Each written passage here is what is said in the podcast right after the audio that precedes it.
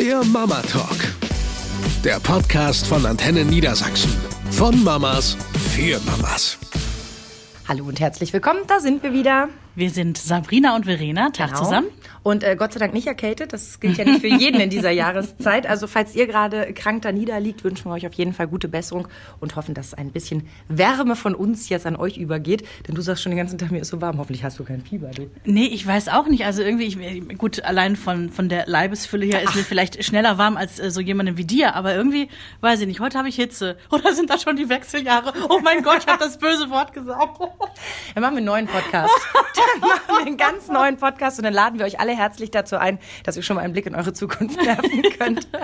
So, aber unser heutiges Thema ist ähm, im Großen gefasst frühkindliche Bildung. Ja. Und äh, es kam damit auf, dass ich vor ein paar Monaten einen Zeitungsartikel durch Zufall entdeckt habe, wo ich gelesen habe, dass in Frankreich jetzt die Schulpflicht ab 2019 mit drei Jahren beginnen Ja, soll. super krass erstmal, ne? Und äh, ja, meine erste äh, Aktion war, dir den Artikel zu schicken und zu sagen, was hältst denn du davon?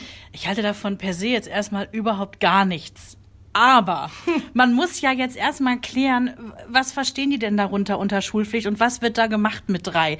Ich kenne zum Beispiel das äh, Beispiel Amerika, ja, wo die ja auch schon Vorschule und sonst was haben. Da ist das Niveau aber auch nicht anders als in unseren Kindergärten. Von daher denke ich mir, pff, wenn die jetzt ab drei einfach ein, eine verpflichtende Institution einführen, Nenn sie wie du willst, ja, nenn sie Vorschule, nenn sie Kindergarten, nenn sie Schule. Wenn da sinnvolle pädagogische Dinge gemacht werden, halte ich das tatsächlich für sinnvoll. Da gibt es ja ganz viele Aspekte, die mit reingehen, wenn du zum Beispiel ein Kind hast, was aus einer Familie kommt, äh, wo keine also die Sprache des Landes nicht gesprochen wird als Muttersprache. Da finde ich sogar super, wenn die Kinder so früh wie möglich in so eine Institution gehen, dann lernen sie halt auch die Spra Sprache besser und schneller. Ne? Aber da gibt es so viele andere Aspekte. Ich sehe ich sehe das auch in deinem Gesicht schon. Nein, also ich bin da auch ganz zerrissen. Ich äh, könnte da auch nicht sagen, ob ich dafür oder dagegen bin, weil mir geht's da ähnlich wie dir. Ich habe mich auch noch mal ein bisschen schlau gelesen und habe festgestellt, es ist in Frankreich bereits so, dass das ähm, Kindergartenkonzept ja jetzt gar nicht verändert wird, sondern es bleibt dabei, irgendwie mit drei lernen die zählen, mit vier lernen die die ersten Buchstaben malen. Interessant fand ich, mit fünf gibt's das erste Zeugnis. Allerdings klingt es für mich auch eher wie bei uns in Deutschland eine Schuleingangsuntersuchung. Also da wird dann irgendwie bewertet, ob die Kinder Dreiecke und Vierecke malen Ja. können und solche Dinge. Also das, was ja dann irgendwie in Deutschland auch gemacht wird, um zu sehen, ist das Kind jetzt schon reif für die Schule. Ähm, und bisher nutzten das 97 Prozent der französischen Eltern. Ähm, einfach aus Gründen ja der Logistik oft eben auch, so wie es ja hier in Deutschland auch ist. Ich meine, die wenigsten von uns suchen sich aus, ob sie ihre Kinder um sieben, halb acht, acht im Kindergarten abgeben und wann sie sie wieder abholen. Meist hängt es mit den Arbeitszeiten genau. zusammen. Und äh, ja, entsprechend groß ist die Auslastung bereits in Frankreich bei der Betreuung von unter Sechsjährigen, also von drei bis Sechsjährigen, bei 97 Prozent. Der Unterschied ist jetzt also nicht mehr groß, wenn es auf 100 Prozent Nee, ausgeweitet eigentlich nicht. wird. Also da muss keiner jetzt irgendwie Aufschrei äh, proben. Schwierig finde ich allerdings, ähm, entschuldige, ich habe dich angemalt. Wenn du es warst, ich werde mich nie wieder waschen. Entschuldigung. Ähm, was ich halt schwierig finde, ist, wenn dein Lebenskonzept ein anderes ist. Also ich kann mich erinnern, ich habe vor Jahren mal einen Artikel gelesen, einen Leserbrief in einer Familienzeitschrift. Da schrieb eine Frau, die nach Schweden ausgewandert ist mit ihrer Familie. Und sie sagte, ja, in Deutschland ist man immer so begeistert von dem schwedischen Konzept, dass man halt früh die Kinder schon in der Bildung hat und, und ne, in dem Schulsystem. Und ähm, PISA-Studien ja auch beweisen, die skandinavischen Kinder, die sind uns äh, Meistens weit vorn. Genau, Ja. in vielen Dingen einfach weit voran. Sie sagt aber, mein Konzept war, mit den Kindern als Hausfrau und Mutter hierher zu kommen. Die waren zu dem Zeitpunkt irgendwie drei und fünf. Ähm, aber ich komme an meine Kinder gar nicht ran. Ich muss die um acht abliefern und ich kriege sie vor 16 Uhr nicht zurück. Und da denke ich dann auch, mit meinen Arbeitszeiten habe ich es ganz oft so gemacht, dass ich die Kinder früh aus dem Kindergarten abgeholt habe, gerade im Sommer, Ja. und wir irgendwie noch an den See gefahren sind. Das kannst du vergessen. Du bist halt permanent das ganze Jahr über von Beginn an schon mit Dreijährigen in einem ganz festen Rhythmus. Das, äh, also wenn ich da kurz einhaken darf, das hatten wir. Klammer auf, wir wohnen ja auf dem Land, wo es jetzt nicht irgendwie die wilden Kitas gibt, die irgendwie völlig verrückte Betreuungszeiten haben, sondern da spielt sich das meiste irgendwo zwischen 8 und 16 Uhr eben ab. Ne? Ähm, das hatten wir schon, als, als Henry ganz klein war und ich ihn in die Krippe geben wollte. Und damals habe ich noch den Nachmittag moderiert. Bin also zur Arbeit losgestartet gegen elf. Ja. kam zurück abends um acht. So, hätte gerne also den Vormittag mit meinem Kind verbracht. Hab das dann auch mal so vorgetragen. Äh, Freunde, wie sieht's denn aus? Ich würde mein Kind dann gerne irgendwann nach zehn, halb elf, vielleicht sogar um elf bringen. Ja, ist nicht möglich mhm. gewesen. Wegen ne? des Ablaufs, ne? Ja, und dann hatte ich nämlich auch die Wahl zwischen, ich sehe mein Kind im Prinzip gar nicht, mhm. ja, und wird komplett fremdbetreut den ganzen Tag, ähm, ja, oder eben, äh, ich lasse es komplett zu Hause. Und dann hatten wir irgendwie so einen Kompromiss gehabt, der ist erst mit zweieinhalb dann in eine Institution gekommen. Mhm. Ne?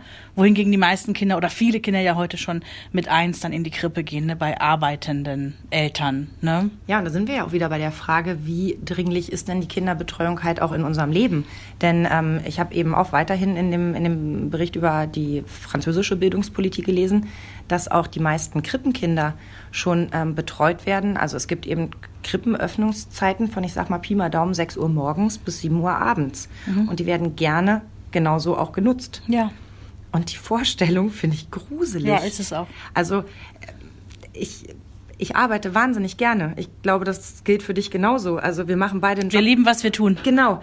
Das ist, aber ich könnte mir niemals vorstellen zu sagen, okay, weil mein Job mich jetzt so einbindet, ähm, geht mein Kind mhm. mit drei, vier, fünf Jahren von sieben bis 17 Uhr in eine Fremdbetreuung. Ja. Also dafür habe ich doch nicht mich entschieden, eine Familie zu gründen. Nee. Geht ja sogar noch weiter. In Hamburg, da kenne ich es, da gibt es zumindest eine Kita, vielleicht sogar noch mehr.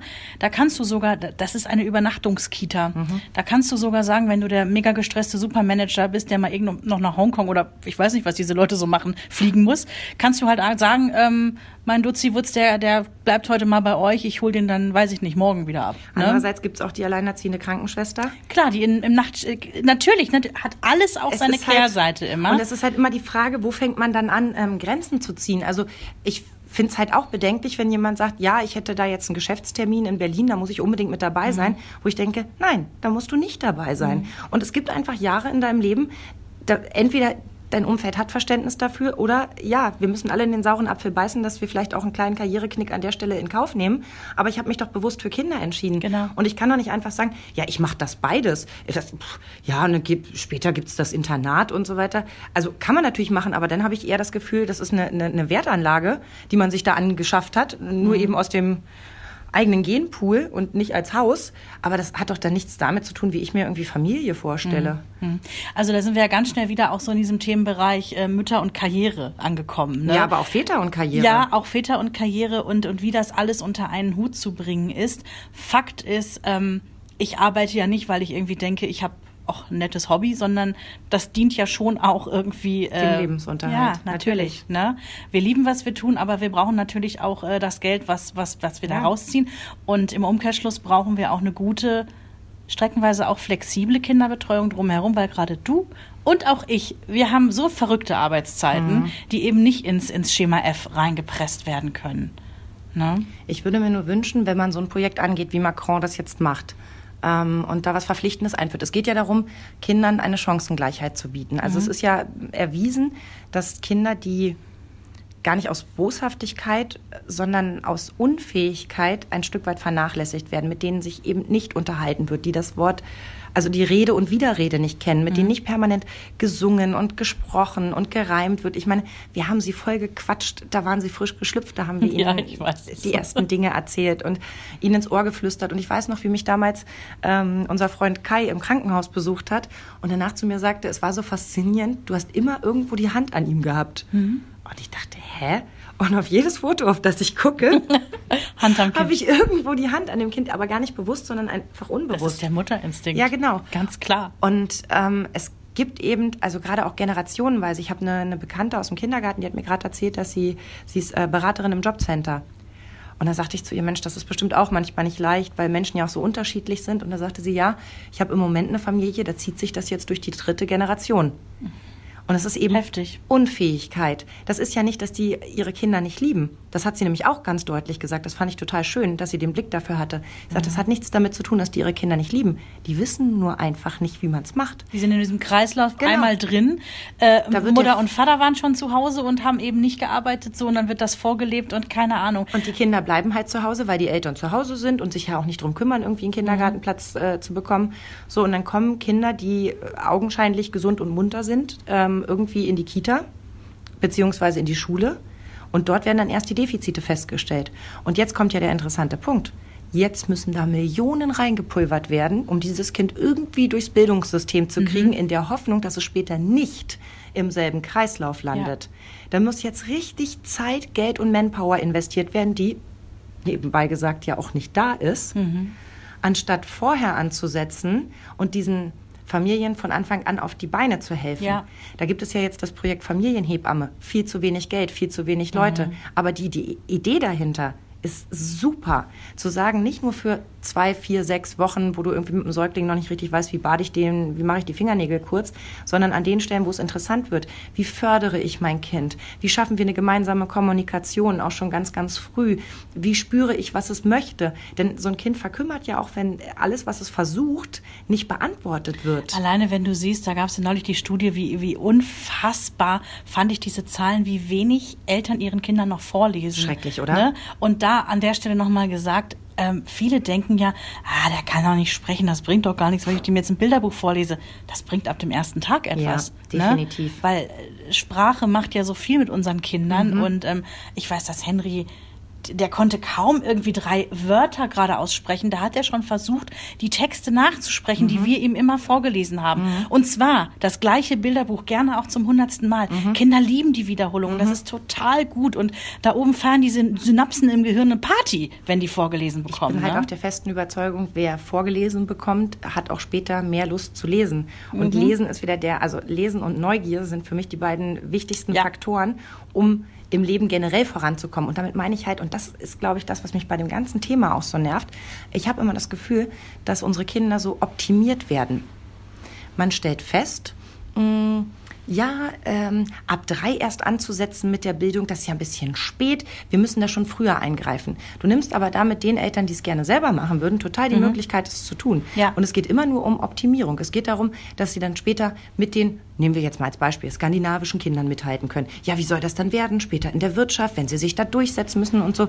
Ich will mir darüber überhaupt gar keine Gedanken mhm. machen. Und ich frage mich halt auch, äh, also will ich diesem Trend überhaupt, ja, ich meine, man kann jetzt nicht sich entgegenstellen und sagen, nein, wir stellen uns jetzt doof, damit wir ähm, im Leben nicht vorankommen. Aber dieses permanente Optimieren, das geht mir persönlich total gegen den Strich. Ich will mhm. kein perfektes Kind haben. Ich möchte eine schöne Zeit mit meinem Kind haben, weil das ist im Ende auch das, woran ich mich in meiner Kindheit ja. erinnere. Ich glaube, so ein generelles Problem ist, dass so ein von oben, also staatlich verordnete, wie auch immer Regelung, ähm, wenn du da so ein Raster erschaffst, naja, da wird eben nicht gefiltert mhm. nach denen, die jetzt zu Hause schon PKIP machen und sonst was machen, die ihr Kind selber irgendwie fördern und denen, die es, ich will das gar nicht wertend sagen, die das aus irgendwelchen Gründen nicht können.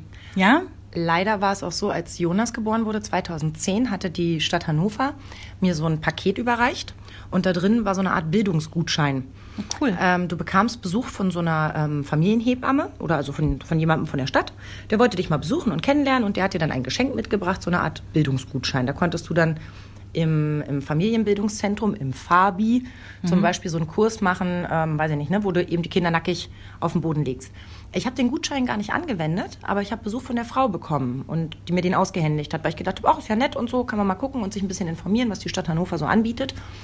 Und die hat damals auch mit ziemlich offenen Karten gespielt und meinte, wissen Sie, es sind am Ende immer dieselben Familien, bei denen wir sind, nämlich die, die sowieso schon Ideen ja. haben, was sie danach ja, ja. machen. Wir erreichen leider nicht die, die mhm. wir erreichen wollen. Und zwei mhm. Jahre später gab es das auch nicht mehr. Mhm. Als Felix dann geboren wurde, kannte ich das nicht ist mehr. Ist schade. Muss man vielleicht gucken, ich meine, da werden die jetzt auch schon in die Richtung, vermute ich jetzt mal, gedacht haben, aber dass du gerade die Familien, die vielleicht auch kein Deutsch sprechen, dass du die einfach in anderen Sprachen noch mhm. erreichst. Ne? Das gibt's ja mittlerweile auch bei dieser Stift, heißt das Stiftung Lesen, du weißt, was ich meine. Mhm, ja, ja, genau. Ne? Äh, da wird ja sogar mehrsprachig. Äh, Russisch, Türkisch, Deutsch, glaube ja, ich. Ja, genau, Englisch. irgendwie so einiges dabei. Fände ich jetzt nicht schlecht, das auch da zu machen. Ne? Ja. Dass man halt Mitarbeiter hat, wo man sagt, hey, die sprechen Türkisch. Wir wissen bei den Familien, die kommen aus der Türkei, so, ihr geht jetzt mal dahin und ihr erzählt einfach mal. Ja, so Brücken schlagen, ne? Ja, genau. Aber ich glaube, man denkt halt bei solchen Sachen halt immer nur an sein eigenes Umfeld. Und ähm, da denke ich mir, wir wollen lieber mit unseren Kindern noch zwei Stunden am See liegen, mhm. als dass sie noch ja, den Buchstaben B mhm. mit fünf perfekt schreiben können. Ist mir doch wurscht. Wir müssen auch alle von unserem hohen Ross so ein bisschen runter. Also ich meine jetzt nicht uns beide persönlich, weil da sitzen wir eigentlich gar nicht drauf. Ähm, es ist aber so generell manchmal mit so einem Naserümpfen verbunden, so, oh, die sprechen ja gar kein Deutsch. Mhm. Ich habe ja mal ein paar Jahre in Spanien gewohnt und musste da auch mal aufs Amt und musste da Dinge regeln. Das ist nicht lustig, wenn man die Sprache nur kleckerweise spricht. Und dann sitzt du da auf dem Amt, ja, mit deinem mit deinen rudimentären Sprachkenntnissen, ja, die quatschen dich natürlich da komplett in Spanisch voll. Logisch, das sind Spanier. Ja. Ne? Also ich muss echt sagen, ich habe dieses, dieses, dieses Demutsgefühl auch mal von der anderen Seite erlebt und sehe das seitdem auch ein bisschen anders äh, mit Leuten, die in Deutschland sind. Wir sagen immer so, ja, dann sollen die sich halt integrieren, dann sollen die halt Deutsch lernen. Ist halt alles nicht so einfach. Ich habe es in Spanien am eigenen Leib erlebt. Man lernt nicht mal eben eine andere Sprache, vor allen Dingen nicht so gut, dass du auf dem Amt sitzen kannst und mit Leuten diskutieren kannst. Ja, oder dann eben alle Möglichkeiten ausschöpfen kannst, um diese Brücken Ja. zu finden. Aber Spanien ist auch ein ganz gutes Stichwort. Ich habe mal so in anderen europäischen Ländern geguckt, wie die das eigentlich so handhaben, weil man kennt ja immer nur so sein eigenes. Und ähm, da fand ich ganz interessant, in Spanien gehen die Kinder ab drei indirekt auch eine Pflicht, sagen die selber. Also ähm, ich habe von einer Reporterin gelesen, die dort lebt und so ein bisschen so, so einen Einblick mal gegeben hat. Und die sagt eben auch, 96 Prozent der Kinder sind ab drei in dieser Vorschule. Und ähm, das Problem ist, diese Vorschulen sind immer gekoppelt an die dazugehörige Grundschule. Das heißt, die Ah. Eltern fangen direkt nach der Geburt an, rauszukriegen, welche ist die gute Grundschule und wie kriege ich mein Kind da rein. Ein bisschen wie in Amerika auch, wo die Leute sich in gewisse Bezirke einmieten, damit sie dort ihr Kind zur Schule schicken können. Ja. Und ähm, die, die eben Probleme haben, eine gute Einrichtung in ihren Augen zu finden, die versuchen dann eben auf private Einrichtungen umzusteigen. Und ähm, ja, da floriert das natürlich schon ganz kräftig. Äh, wir bilden ihr Kind, ähm, weil sie sagen, die Chancengleichheit ist direkt schon im Eimer, wenn du dein dreijähriges Kind an der falschen Grundschule einschreibst. Ja. Also damit ist der Drops schon gelutscht. Die gehen auch von 9 bis 16 oder 9 bis 17 Uhr in diese Betreuung. Und ja, die einen, die machen wohl richtig viel, die anderen machen richtig wenig. Und ich weiß nicht, ich bin in so einem Kindergarten, wo ich das Gefühl habe, dass die frühkindliche Förderung viel mit ähm, Seelenstärken zu tun hat. Also, ähm, dass die Kinder ein gewisses Selbstbewusstsein haben, in diese Welt zu gehen. Gut. Die können vielleicht nicht jeden Buchstaben schon schreiben, aber sie tun das mit Freuden. Weißt du, wie ich meine? Da ist ja auch so eine Sache. Da, wenn wir da in Deutschland uns umgucken, da ist es ja von Bundesland zu Bundesland schon unterschiedlich, was in Kindergärten teilweise gemacht wird und was eben, äh, also Niedersachsen empfinde ich das so, dass in den Kindergärten natürlich irgendwie so ein Vorschulsystem stattfindet. Also die hecheln da gewisse Dinge durch. Ich kenne es aus Baden-Württemberg von meiner mitbesten Freundin, ja. Da haben die im Kindergarten, das letzte Kindergartenjahr, ist richtig Vorschule. Da gibt es einen extra Raum, wo die sich treffen und schon in schulähnlichen Verhältnissen sitzen. Die kriegen Hausaufgaben da auf und sowas, ne? Lernen da wirklich schon richtig Buchstaben und sowas. Hier nicht stattgefunden, zumindest bei uns nicht stattgefunden hat. Jetzt habe ich mir so überlegt, was ist denn, wenn ich umziehe von Niedersachsen nach ne, Baden-Württemberg zum Beispiel und mein Kind eben nicht so eine super krasse Vorschule gehabt hat? Also ich glaube, äh, da gucken wir uns in Deutschland auch schon ganz schön um, wie unterschiedlich das sein kann. Und ehrlich gesagt, da, also ich bin keiner, der so motzt von wegen in Deutschland äh, laufen so viele Dinge schief und so. Nur im Großen und Ganzen denke ich, dass hier bei uns relativ viele Dinge sehr, sehr gut laufen. Gerade so im internationalen Vergleich.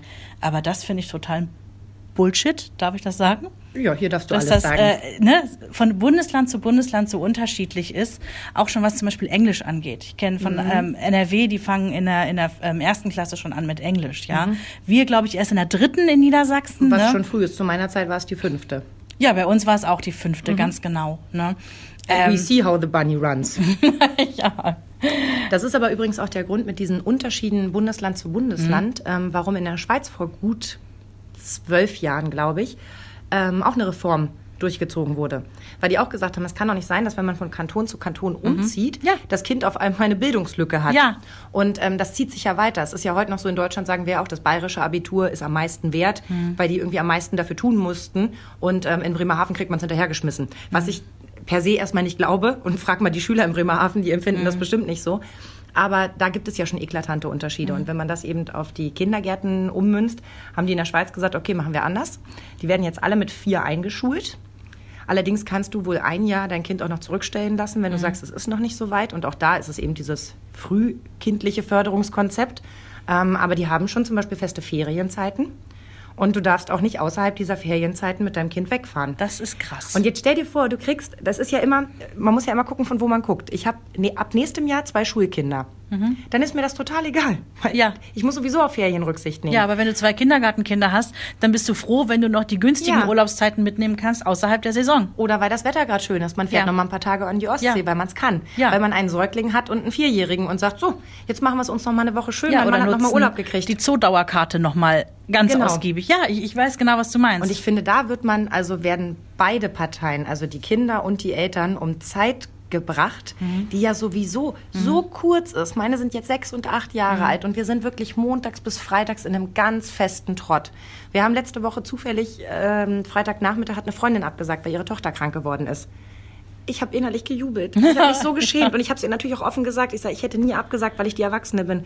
Aber auch für uns war es eine furchtbar anstrengende Woche und die Vorstellung, jetzt einfach nur aufs Sofa gehen zu können, ist Toll. einfach toll. Toll, ja. Das ist ja generell so eine Geschichte. Ähm, Schulpflicht bei uns in Deutschland, das wird ja auf die nächsten Jahre gesehen, wird dieser Stichtag immer weiter ähm, verschoben, Mhm. ne, so dass die Kinder immer jünger werden in der Schule. Das halte ich generell für einen doofen Trend, der absolut nicht zielführend ist, weil wir wissen beide, in Deutschland ist es so, sobald die in der Grundschule sind, weht schon ein anderer Wind. Das Ja. ist ein ganz anderer Ja, Schnack. du musst Und die- abends auf Zeiten achten, damit sie ausgeschlafen sind. Ganz genau. Du musst die Hausaufgaben, also musst dir Zeit freischaufeln, um die Hausaufgaben zu machen. Und es geht eben nicht nur um die kognitiven Fähigkeiten, die ein Kind haben muss, um eben in einer ersten Klasse mitzukommen. Nein, es geht auch um diese ganzen sozialen Fähigkeiten. Genau. Ist das Kind schon in der Lage, oh, ich habe jetzt Tonunterricht, jetzt muss ich meinen Tonbeutel nehmen, dahin gehen, mich nachher wieder anziehen und dann alleine wieder zur Klasse zurückfinden. Fünfjährige können das mitunter nicht. Wir werden aber haufenweise Fünfjährige in den Klassen sitzen haben, Mhm. je weiter die Jahre fortschreiten. Und meine, meine beste Freundin von früher, die ist ja Grundschullehrerin und die sagt immer wieder, das hat sie immer wieder betont, bei allem, was man diskutieren kann, Inklusion, gut, nein, man kann vieles diskutieren, aber es ist unbestritten für sie, dass man einen guten Start als Kind in der Schule Mhm. hinlegen muss, sonst zieht sich das durch. Das glaube ich Du auch. brauchst den guten Start, sonst ist es verkackt. Da habe ich meine Freundinnen ein bisschen beneidet, die sich für die Waldorfschule angemeldet haben. Ja, Für mich kam es nicht direkt in Frage. nee, für mich auch nie. Ähm, meine Hürde ist da relativ groß. Ich habe da eine ziemlich große Vorurteilsschublade, was total beknackt ist, weil ich ja mittlerweile auch einige kenne, die ihre Kinder dort untergebracht haben und ich immer wieder feststelle, wie kleingeistig ich manchmal bin. Ja, aber ich finde, man kann auch sagen, äh, also man muss auch sagen dürfen von Waldorf, also ich persönlich sage es jetzt, ich halte von Waldorf gar nichts. Die sind mir einfach zu extrem. Ich finde aber Montessori super. Ich ja? finde das Konzept dahinter, ähm, auf ein auf ein Bedürfnis eines Kindes eingehen zu können, obwohl es in der Schule ist. Ja. Genial. Da stelle ich eigentlich erstmal fest, dass ich das früher nicht in Frage gestellt habe, aber dass ich das Konzept eine Lehrkraft und 25 sehr kleine Kinder einfach gruselig finde. Ja, also auch. jeder, der mal einen Kindergeburtstag gemacht hat, kann sich in ungefähr vorstellen. Ab 10 ist es die Hölle. So, und jetzt mal im Ernst. Also, wir verheizen ja auch unsere Grundschullehrer, wenn wir ihnen da 25 kleine Kinder hinsetzen. Und ich habe bei meiner Freundin mitbekommen, die haben eben eingeteilt in der ersten Klasse in A, B, C und das war nach Bildungsstand. Krass, echt? Ja, und die C-Klasse ist dann die, die noch richtig in Ruhe gelassen wird. Mit denen wird ganz viel gespielt. Wenn die eine Aufgabe haben, wo ein Kind zappelig wird, weil es einfach nicht die Konzentration mitbringt, das jetzt durchzuziehen, dann kommt einer dieser drei Kräfte und sagt, weißt du was, wir gehen jetzt mal kurz raus, dann gehst du mal eine Runde laufen und dann machst du weiter. Und ich habe ich hab das mal versucht bei den Hausaufgaben, dass Ja. ich gesagt habe, du, ich habe das Gefühl, du bist gerade richtig Kribbelig irgendwie, genau. ne? Wollen wir mal erstmal eine Runde Karten spielen und dann noch mal die Hausaufgaben machen? Und das hat super funktioniert. Das ist ein guter Tipp. Und das hat mir so gut gefallen, aber ähm, das kannst du doch in einem normalen Schulalltag überhaupt nicht machen. Mhm. Soll eine Grundschullehrerin, selbst wenn sie noch eine zweite Kraft dabei hat, eine, eine pädagogische, Mhm. soll sie dann sagen, so, Sie beaufsichtigen bitte mal 17 Kinder und mit acht gehe ich jetzt mal raus Mhm. und, und äh, mach Schweinebaumeln? da muss ich ja wirklich sagen, haben wir ja totalen Luxus. 18 Kinder, drei Erwachsene, zwei Lehrer und Wow. noch eine Betreuerperson, Inklusionsklasse halt. Ne? Ähm, klar, da hast du auch andere Themen dann nochmal, aber das ist natürlich schon Luxus, was diesen Aspekt jetzt angeht. Ich glaube, bei diesem Thema frühkindliche Bildung, das ist so komplex. Ich glaube, da gibt es nicht richtig oder falsch, weil diese Blaupause kannst du eben nicht auf jede Familie überstülpen. Aber ich finde, was generell gilt, und da muss ich jetzt eine sehr kluge Frau mal zitieren, die ich gerade angucke. Äh? Du sagst immer, das Gras wächst doch nicht schneller, nur weil man dran zieht. Der ist aber auch geklaut, der Spruch. Ja. Das ist ein afrikanisches Sprichwort und ich finde, Ja. es bringt es immer auf den Punkt. Es bringt es wirklich auf den Punkt, weil ich glaube, ähm, es ist vollkommen egal, ob man jetzt eine Schulpflicht ab drei, fünf, sechs macht, ja. Ähm, die Kinder lernen sowieso nur das und in dem Tempo, wie sie bereit dafür sind. Und ich hoffe, dass Bildungssysteme überall auf der Welt so klug sind und genug Flexibilität äh, lassen für Individuelles drauf eingehen. Oh Gott, kompliziert gesagt, aber. Aber ich glaube, am Ende wirklich der Kern der Sache. Und ähm, ich fand deinen Aspekt vorhin sehr schön, wo du erzählt hast, wie es dir in Spanien ging. Ich sitze schon manchmal auf einem hohen Ross und denke so, ja, dann muss man eben mal. Warum muss man eben mal? Warum sorgt man nicht dafür, dass so eine Brücke geschlagen mhm. wird? Indem man sagt, okay, wir sprechen vielleicht gerade nicht dieselbe Sprache. Ich habe das mit einer indischen Freundin. Unser Englisch ist auch schwierig ja. manchmal. Mhm. Und dennoch schaffen wir es, uns zu treffen, die Kinder miteinander spielen zu lassen und so eine kleine Brücke zu schaffen. Es reicht vielleicht noch nicht, dass sie Behördengänge gleich automatisch mhm. machen kann, aber wir versuchen beide unser Bestes, dass wir uns wohlfühlen. Ja, es kann ja auch erstmal so eine Steinbrücke über den Fluss sein und die mhm. kann man ja ausbauen. Ne? So sehe ich das. Und am Ende ähm, profitieren wir, wie gesagt, alle davon. Ja. Umso mehr wir uns dafür einsetzen, dass die Kinder gut in die Spur kommen, umso mhm. weniger Arbeit haben wir hinten raus mit denen. So. So. und das wollen wir. Ihr Lieben, knuddelt eure Kinder, lest ihnen viel vor, reimt und singt mit ihnen, egal wie schief. Ich kann das aus Erfahrung sagen. Du kannst ja wenigstens singen. Aber meine Kinder haben es trotzdem geliebt und dann, ja, für die Synapsen. Wir finden euch toll. Wir finden Bis demnächst. Tschüss. Eine Produktion von Antenne Niedersachsen.